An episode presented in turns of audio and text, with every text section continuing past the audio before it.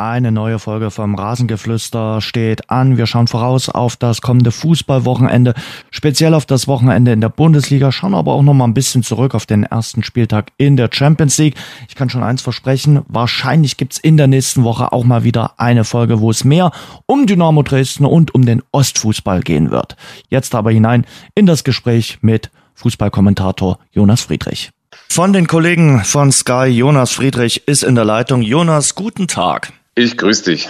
Jonas, du warst in der Champions League in Barcelona und in den US-Sportarten gibt's ja immer so ein Power-Ranking äh, bei der NBA, bei der NFL, weil die natürlich in Divisions unterteilt sind und da es nicht so eine Gesamttabelle gibt. Wenn wir jetzt ein Power-Ranking nach dem ersten Spieltag von der Champions League erstellen würden, Bayern, Manchester City, Liverpool, sind das die Top 3?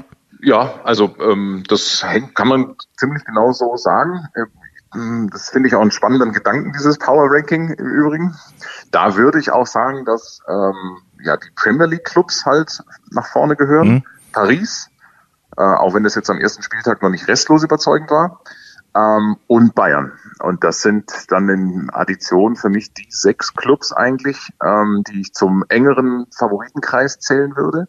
Und danach kommt schon so eine eher, das ist jetzt schwer, das ähm, schön zu formulieren, aber eher so eine B-Kategorie. Das sind immer noch richtig gute Mannschaften, aber halt nicht mehr wirklich top besetzt. Und da sind Mannschaften, bei denen dann schon echt alles richtig gut laufen muss. B-Kategorie so, auch Borussia Dortmund mit dabei. Oder ist das ja, dann eher also C? Da, da wird es jetzt schon direkt schwer. Also, aber natürlich, jetzt einfach nüchtern betrachtet, hm. Borussia Dortmund ist keine Mannschaft, die zum engeren äh, Favoritenkreis gehört. Hm ähm, ich würde sagen, Halbfinale wäre ein absolutes Top-Ergebnis. Mhm. Und dann sind wir aber natürlich so ein bisschen auch im Hoffen- und Wünschen-Bereich. Mhm. Und, äh, und dementsprechend würde ich dann auch meine Einschätzung äh, direkt nochmal anpassen, wenn es soweit kommt. Ja, ja, lass uns ganz kurz über die äh, Bayern nochmal äh, sprechen. Äh, das war natürlich schon sehr beeindruckend. Also man muss erstmal mit 3 zu 0 im Camp Nou gewinnen. Aber man fragt sich natürlich, äh, war das ein Gegner auf Augenhöhe mit dem FC Barcelona? Man wundert sich natürlich, wie schwach der FC Barcelona ist. Kein einziger Torschuss. Wann hat's das mal gegeben in der Champions League? Also mir persönlich ging's so. Ähm, Wochen vor dem Spiel war ich davon überzeugt, die Bayern reisen erstmals in der Geschichte als Favorit an. Mhm. Ähm, als ich dann noch die späten Abgänge von Barca las, beispielsweise Antoine Griezmann, war ich mir noch sicherer Mensch. Also dann war für mich Bayern sogar klarer Favorit je näher dann das Spiel rückte, ähm, kam dann irgendwie so der Gedanke, ja, aber ist ja immer noch echt eine gute Mannschaft und es ist Barcelona und es ist das Camp Nou und auf einmal war das Gefühl bei mir persönlich dann eher wieder eher so tendenziell Richtung 50-50. Mhm. Ja, und dann kam das Spiel und nach einer anfänglichen kleinen 50-50-Phase, würde ich sagen, ähm, ja, war es dann doch, wie man es eigentlich auch auf dem Papier hat ablesen können, die Bayern halt wirklich in jedem Mannschaftsteil jünger, fitter, erfahrener, jünger im Sinne von athletischer, also taktisch überlegen, Barcelona in einem krassen Umbruch. Und dann hat er aus meiner Sicht, äh, das habe ich so deutlich gar nicht gesagt, aber äh, aus, aus, aus meiner Sicht dann alle auf Barca-Seite haben nach dem zweiten Tor im Prinzip erkannt, okay, mhm. komm, das war's, äh, für heute geht nichts mehr. Wir setzen jetzt ein Zeichen und bringen im Prinzip den versammelten Umbruch aufs Feld, also ähm, jede Menge 17- und 18-Jährige äh, eingewechselt, mega undankbar im Übrigen auch, dass mhm. die dann für den Stand von 0 zu 2 kommen müssen. Aber das ist eigentlich nur so ein Symbol nach außen gewesen. Also jetzt spätestens kommt wirklich der Umbruch und muss wirklich der Umbruch bei Barcelona kommen. Ähm, die Mannschaft selber ist völlig überaltert. Also sozusagen die Bestandsmannschaft. Und was man so hört, ist ja Barcelona momentan wirklich nicht finanziell auf Rosen gebettet. Da sieht's ja eher richtig übel aus. Die Lage ist dramatisch. Mhm. Also ähm, der Vereinsvorstand war ja schon mal Vereinsvorstand. Ja. 2003 war das und da haben die ebenfalls einen riesen Schuldenberg abgetragen und Barcelona aus einer schwierigen Situation befreit. Da war der Schuldenberg 160 Millionen Euro. Das ist äh, vergleichsweise wenig zu dem, was heute da so äh, abzutragen ist. Da reden wir über 1,3 Milliarden Euro. Ähm, ist eine unfassbare Misswirtschaft, äh, die da in den letzten Jahren passiert ist, mit ganz, ganz vielen wirklich teuren Missverständnissen, die Barcelona nicht weitergebracht haben. Ja, und äh, ja, das Ergebnis sieht man jetzt auch. Äh, bei so einem großen Club gibt's eine Wahrheit namens Kontostand. Ja. Aber vielleicht auch ganz gut so. Bitter für die, die es mit dem FC Barcelona halten, aber auf der anderen Seite vielleicht auch ganz gut so zu sehen, wenn man schlecht wirtschaftet, schlägt sich das dann irgendwann auch auf dem grünen Rasen nieder. Ja. Viel Geld hat äh, Paris investiert auch nochmals. Äh, unter anderem ist ja Lionel Messi nach Paris äh, gegangen. Äh, erster Eindruck äh, für dich von den äh, Franzosen. Funktioniert noch nicht alles so, äh, wie es sollte. Also nur eins zu eins gegen Brügge. Hm funktioniert noch nicht ganz so. Ich bin ohnehin skeptisch. Also auf dem Papier ist das natürlich eine überragend besetzte Mannschaft. Mhm. Ich bin skeptisch, weil der Fokus so groß ist und weil das eine Mannschaft ist, bei der ich mir nicht sicher bin, ob sie halt sozusagen nach rein sportlichen Kriterien zusammengestellt ist. Ich bin skeptisch, weil es eine Mannschaft ist, die jetzt ohne Not eigentlich auch einen ja doch relativ großen Umbruch sozusagen mhm. hat. Das muss ich alles erst finden. Und ich bin skeptisch, weil natürlich jeder ähm, PSG ähm, ja als absoluten Top-Rivalen nimmt und äh, für das, das ist für jeden das Spiel des Jahres. Und im Prinzip möchten alle, wenn du so willst, äh, gefühlt verhindern, äh, dass Paris äh, ja es mit dieser Mannschaft schafft. Dann gehen wir in die Bundesliga Richtung fünfter Spieltag. Erstmal mal der kleine Abstecher zu den Bayern, bevor wir über dein Spiel sprechen. Die Bayern spielen gegen Bochum. Man spricht so gerne von einer Pflichtaufgabe, aber auch am Dienstag und auch in den letzten Spielen, gerade auch gegen Leipzig, hatte man den Eindruck, Nagelsmann gehört zu den neuen äh, Trainern, die äh, erfolgreich sind, noch ungeschlagen und die auch den Zugang zu ihrer neuen Mannschaft gefunden haben. Also das stand für mich gewissermaßen außer Frage. Julian Nagelsmann ist ein ist der beste Trainer seiner Generation. Also ich würde ihn jetzt halt nicht zur Generation Klopp und Tuchel mhm. zählen. Wir sind in Deutschland schon auch echt gesegnet mit absoluten Top-Trainern und es steht völlig außer Frage, dass Nagelsmann in seiner Generation das größte Talent ist und jetzt auch wirklich schon ganz viel Erfahrung hat und dass der einen guten Zugang zu äh, Spielern findet. Das hat er auf jeder bisherigen Station schon bewiesen. Jetzt stand gewissermaßen die Frage im Raum, ja, aber kann er das auch mit den etablierten Stars? Da war schon immer mein Gefühl dafür. Also ich kann halt mit Menschen umgehen, ja oder nein. Mhm. Ähm, und ob der jetzt ähm, 12 Millionen im Jahr verdient oder äh, 12.000, ähm, das macht so den großen Unterschied in der Menschenführung aus meiner Sicht nicht. Hm. Wie dem auch sei, es geht ähm, klar voran, finde ich. Es ist spürbar, dass ähm, die Mannschaft sich nach anfänglichen Schwierigkeiten, aber hat natürlich auch viel mit dem Sommer zu tun, hm. ja, besser zurechtgefunden hat. Die personelle Lage ist top. Es gibt im Prinzip keinen bis kaum Verletzte beim FC Bayern. Da sind wir jetzt blöderweise bei Bochum. Ähm, ja total sympathischer Aufsteiger, fabelhafte Geschichte und jetzt hat sich blöderweise ähm, der mitwichtigste Stürmer mhm. verletzt, Simon Zoller, Kreuzbandriss, also üblicherweise, äh, sagen wir so, über den Daumen ein halbes Jahr. Mhm. Plus dann natürlich noch Zeit, die man braucht, um wieder zurückzukommen und zu alter Fitness zu kommen. Also, das ist richtig mies. Die, äh, es ist eine ganz, ganz schlechte Nachricht für ihn und natürlich auch für Bochum. Wird eine schwere Aufgabe äh, für den äh, VfL, da müssen wir nicht drum rumreden und die Bayern können sich eigentlich nur selbst äh, schlagen und haben eigentlich auch immer performt nach solchen Champions League Abenden. Äh, da sind sie clever genug und abgezockt genug. Ist auch ein schönes Traditionsduell im Übrigen. Ja. Also ähm, Bayern und äh, Bochum haben eine, ich bin mir jetzt echt gesagt nicht sicher, wie aktiv die noch gelebt wird, aber es ist eine sehr alte Fanfreundschaft, die also bestimmt schon 30 Jahre mhm. alt ist. Und ich erinnere mich an viele schöne Duelle, wenn die beiden Clubs gegeneinander gespielt haben. Leider ja in den letzten Jahren nicht zu oft. Äh, aber umso besser, dass das jetzt mal wieder stattfindet. Du kommentierst die Begegnung Augsburg gegen Gladbach. Kann man da sagen, das ist ein Duell zweier Mannschaften, die bislang eher enttäuscht haben?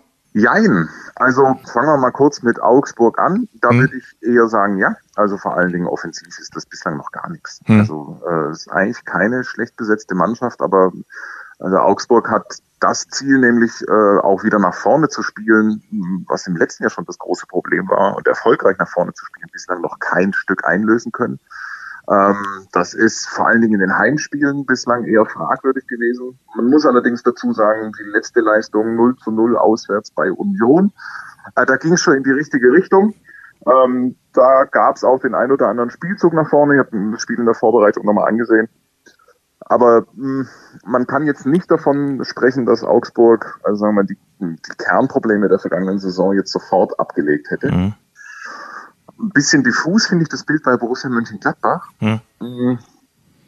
Starten eigentlich mit einem Punkt gegen die Bayern und verlieren dann in einem ganz fatalen Spiel halt gegen Leverkusen A hoch und dann verlieren sie einen Haufen Leute. Also haben sich halt in einer Partie vier, vier Mann verletzt.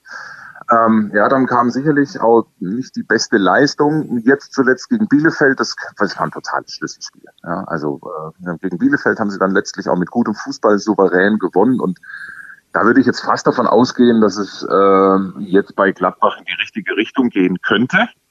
Ähm, ja, und das macht das Spiel, das sind wir jetzt im Prinzip beim Samstag, äh, das macht das Spiel so spannend weil es für beide halt darum geht, für Augsburg jetzt endlich mal in die Gänge zu kommen und äh, Gladbach muss das auch bestätigen, was sie in Bielefeld zuletzt begonnen haben, sonst war es natürlich auch eher wertlos. Ist auch für Adi Hütter, glaube ich, ein äh, wichtiges äh, Spiel, äh, um dort jetzt so richtig reinzukommen bei Borussia Mönchengladbach als Coach. Total, das ist ja durch diese, sagen wir mal, Trainerrochaden, mhm. diese, ich sag mal, vergleichsweise unnötigen Trainerrochaden, äh, die es da so gab, ist Adi Hütter natürlich auch eine interessante Figur. Er hat eine Mannschaft, die unverändert ist, wirklich unverändert und hat nicht den internationalen Stress. Das heißt, er kann sich eigentlich auf die Liga fokussieren. Natürlich gibt es da einen Ergebnisdruck, der nicht ohne ist. Ähm, auf der anderen Seite, ich, ich glaube an Adi Hütter.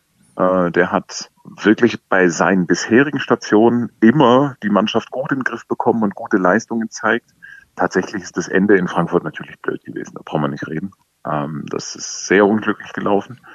Aber an und für sich äh, bin ich der Meinung, dass das jetzt auch aus Gladbach-Sicht auf jeden Fall ein total sinnvoller äh, Trainertransfer war, ähm, ihn zu holen als Bundesliga-erfahrenen ähm, äh, Mann, der jetzt schon auf ja, ganz vielen Stationen bewiesen hat, dass er was drauf hat.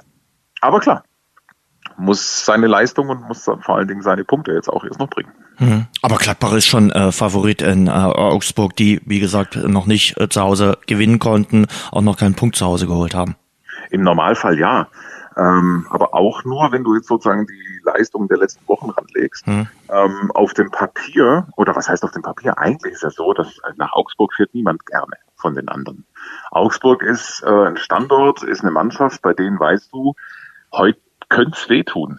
Und ähm, es tut dann auch in aller Regel weh. Augsburg ist eine kämpferisch unglaublich starke Mannschaft, körperlich auch stark. Wenn die sich dann mal in einen äh, Rausch spielen oder, oder so mal, wenn die so eine gewisse Dynamik entwickeln, dann ist Augsburg speziell zu Hause wirklich schwer zu bezwingen. Also es ist ein im Prinzip sehr schweres Auswärtsspiel. Gladbach braucht eine Topleistung, damit es auch äh, sicher ein Auswärtstreier wird. In Augsburg bleibt man auch ob des mäßigen Saisonstarts noch ruhig? Ja, ja, ja, ja, ja, ja. Also ähm, nein, Stefan Reuter ist jetzt eh nicht dafür bekannt, dass er äh, allzu schnell die Nerven verliert. Ähm, das ist für seine Verhältnisse ohnehin schon zu unruhig gewesen in den letzten, mhm. sagen wir, so gefühlt anderthalb Jahren. Ähm, die Verbindung mit Markus Weinzierl ist eine sehr alte. Speziell mhm. mit Markus Weinzierl hat Stefan Reuter schon eine ganz andere Geduld bewiesen. Ich bin jetzt nicht ganz sicher, ob es ich glaube, es war eine zwölf Punkte Hinrunde hm. ähm, in seiner ersten Saison als äh, Bundesliga-Trainer. Äh, und dann haben sie eine gigantische Aufholjagd gestartet. Also da bin ich mir eigentlich relativ sicher, dass äh, äh, da alle Beteiligten die Nerven bewahren und in Ruhe weitermachen. Dann spielt Mainz gegen Freiburg. Beide Mannschaften richtig ordentlich gestartet. Vierter gegen Fünfter. Und Christian Streich, der Trainer des SC Freiburg, sagt, Mainz ist ein Europapokalanwärter. Ja, also hat er gesagt. Stimmt. Äh, kann ich ihm jetzt so ganz nicht folgen, um ehrlich zu sein. Also, Will er da den Gegner äh, stark reden? Äh, ja, also äh, ich glaube, dass er, äh, das gehört ja so ein bisschen zum guten Bundesliga-Ton, dass man sich im Vorfeld möglichst lobend mhm. äh, und auch stark redend über den kommenden Gegner äußert. An der Stelle ist er möglicherweise ein Stück übers Ziel hinausgeschossen. Fakt ist natürlich, äh, die Mainzer haben äh, in der letzten Rückrunde eine europapokalfähige äh, Zeit gehabt. Ne? Also mhm. die Rückrunde, ja. wenn man die einfach mal zwei nimmt, ja, dann spielst du international, das stimmt. Ähm, aber das ist natürlich auch äh, eigentlich nur ein Rechenspiel. Und ähm, an und für sich, nein, das ist keine europapokalfähige Mannschaft. Es wäre aber durchaus mal interessant, wenn ein Trainer den kommenden Gegner bei der Pressekonferenz so ein bisschen in den Senkel stellt. Können gar nichts. Ja, ja also völlig, völlig, völlig richtig, überschätzt. Richtig. Wir fahren dorthin, gewinnen 5-0, kein Problem. Also setzen noch ein paar U19-Spieler an. Genau. ähm, RB Leipzig spielt im Samstagabendspiel beim ersten FC Köln. RB eigentlich klarer Favorit, aber irgendwann muss Jesse March äh, mal liefern, jetzt auch in der Bundesliga. Spielt er zu spektakulär mit seiner Mannschaft? Ah, das ist ja, wenn du mich fragst, eine ganz gefährliche Saison für RB Leipzig. Eine ganz gefährliche aus unterschiedlichen Gründen. Zum einen die hohe Latte aus dem vergangenen Jahr, das ist der Fluch der guten Tat. Mhm. Dann natürlich der Umbruch auf der Trainerbank. Upamecano weg, der Kapitän weg. Ah, das sind ganz ungünstige Voraussetzungen. Ähm, Doppelbelastung, harte Doppelbelastung, irre schwere Gruppe. Kein optimaler Start in der Bundesliga um es freundlich zu formulieren, ähm, leider anfällig im absoluten Kerngeschäft, nämlich Defensivspiel. Eigentlich genau das, was sie sich ja auch vorgenommen haben, nämlich wieder so ein Stück weit zu den RB-Wurzeln zurückzukehren. Genau das funktioniert im Moment nicht. Wenn man jetzt Bayern und Manchester City als Maßstab nimmt, dann sind das jetzt halt zehn Gegentore in einer Woche gewesen. Plus jetzt äh, dieses auch nicht ganz einfache Spiel. Also ähm, ja, man kann sich schon berechtigt ein paar Sorgen zumindest über äh, die Saison von RB Leipzig machen. Ich bin sehr gespannt auf den Sonntag, auf das äh, Sonntagabendspiel Frankfurt gegen äh, Wolfsburg in Wolfsburg. Der Herr Glasner kehrt äh, zurück nach Wolfsburg. Absolut, super Spiel. Ähm, Wolfsburg hat ja diesen etwas komischen Move gebracht, äh, den Champions League Trainer gewissermaßen ja, äh, den ziehen zu lassen. Ähm, da gab es ja doch diverse Themen im äh, Binnenklima beim VfL Wolfsburg. Fakt ist natürlich, dass äh, Oliver Glasner eine gigantische Bilanz hinterlassen hat und echt eine richtig gut funktionierende Mannschaft hinterlassen hat. Wolfsburg ist echt erstaunlich. Eine Mannschaft, die in den letzten vier Jahren keinen Leistungsträger hat abgeben mhm. müssen. Ähm, die haben sich sukzessive verstärkt. Das ist äh, also wirklich mal wieder bemerkenswerte Arbeit von Jörg Schmatke defensiv unglaublich schwer zu bezwingen. Vielleicht die beste Defensivmannschaft im Moment in der Fußball-Bundesliga. Und äh, da bin ich sehr gespannt, äh, ja, wie das gegen Frankfurt so laufen wird. Weil Frankfurt noch ohne äh, Sieg, auch in der äh, Europa League äh, konnten sie nur unentschieden spielen gegen Fenerbahce, am Ende dann sogar einen Punkt gewinnen, weil Fenerbahce noch einen Elfmeter äh, verschießt. Für Frankfurt wird es irgendwann auch Zeit, so ein bisschen in die Gänge zu kommen. Total, auch da ist es natürlich ein ja, relativ krasser Umbruch ja. Ja, nach, nach allem, äh, was da so passiert ist. Und äh, ja, dann waren es ja natürlich jetzt eine Wahnsinnsunruhe hausgemacht, wirklich auch hausgemacht durch Philipp Kostic, durch Armin Younes. Ich habe so die zarte Hoffnung bei Eintracht Frankfurt, dass sie sich jetzt ein Stück weit aufs Kerngeschäft äh, wirklich dann konzentrieren können äh, und das ganze Getöse verflogen ist. Andererseits ist es so, dass Frankfurt, wenn man genau hinguckt, in den letzten Jahren eigentlich jedes Jahr äh, so einen Umbruch hat bewerkstelligen müssen. Also ist jetzt auch keine gänzlich neue Situation. Aber natürlich, ähm, auch da ist es so, die Doppelbelastung, die Enttäuschung der vergangenen Saison vielleicht auch noch äh, im Hinterkopf, plus diverse wechselwillige Spieler und, und, und. Also das muss ich auch alles erst noch zurechtruckeln. Also auf jeden Fall spannendes Spiel und noch ein Wort von dir zum VfB Stuttgart. Äh, die Stuttgarter mit vier Punkten auf Platz zehn, aber die große Schlagzeile war natürlich, dass Hitzelsperger im nächsten Jahr als VfB-Chef aufhören wird, will dieses Jahr noch machen, solange ihm äh, der Aufsichtsrat gewährt gewähren lässt, da kommt auch so ein bisschen Unruhe auf. Also so richtig befriedet hat man die ganze Situation äh, in der VfB-Führung nicht. Ja, die Unruhe kommt nicht auf, sondern die ist gewissermaßen mhm. schon seit anderthalb Jahren eigentlich da. Ähm, das, der Hintergrund ist ein Machtkampf, der im Prinzip immer noch auf die Ausgliederung des VfB ähm, ja, zurückgeht. Im Prinzip geht es immer noch um die Konflikte von damals, äh, als es darum ging, eine professionelle ähm, ja, Einheit aus, der, aus dem Mitgliederverein rauszulösen. Ich glaube, dass es letztlich einfach ein konsequenter und ja, durchaus ehrenhafter Schritt von Thomas Hitzelsberger ist, der sich halt mittendrin in diesem Konflikt zwischenzeitlich schon auch schwer verzettelt hat und ähm, so richtig sauber aus der Nummer rausgekommen ist und auch nicht mehr rausgekommen wäre. Das wäre immer mit Widersprüchen behaftet gewesen, wenn er denn weitergemacht hätte. Insofern ziehe ich schon auch meinen Hut. Also das ist eine sehr respektable Entscheidung, die er da getroffen hat. Sehr integer, wie ich finde. Aber klar, das Große und Ganze beim VfB Stuttgart, das ist weit entfernt davon, ruhig zu sein und ähm, es ist weiterhin sehr brodelig und äh, ja, unruhig. Insofern ist es eigentlich ganz gut, wie die Mannschaft sportlich dasteht. Die hat jetzt keinen optimalen Start gehabt. Das ist aber aufgrund der ja, wirklich schlimmen Verletzungen erklärbar. Ähm, um den VfB mache ich mir in Sachen Abstieg keine Sorgen. Also mhm. äh, die werden in diesem Jahr keine ganz großen Probleme haben. Konsequent sein und Verantwortung übernehmen würde man sich manchmal auch in der Politik wünschen. Äh, gut, dass es Hitzelsberger so gemacht hat und dann sagt, im nächsten Jahr war es das. So ist es. Jonas, hat großen Spaß gemacht. Schönes Wochenende, viel Spaß in Augsburg bei der Partie FC Augsburg gegen Borussia Mönchengladbach. Danke dir. Sky-Kommentator Jonas Friedrich war das und mehr in Sachen Rasengeflüster gibt's im Netz auf rasengeflüster.de oder in unseren sozialen Netzwerken bei Facebook, Instagram oder Twitter. Ich wünsche euch ein schönes Wochenende.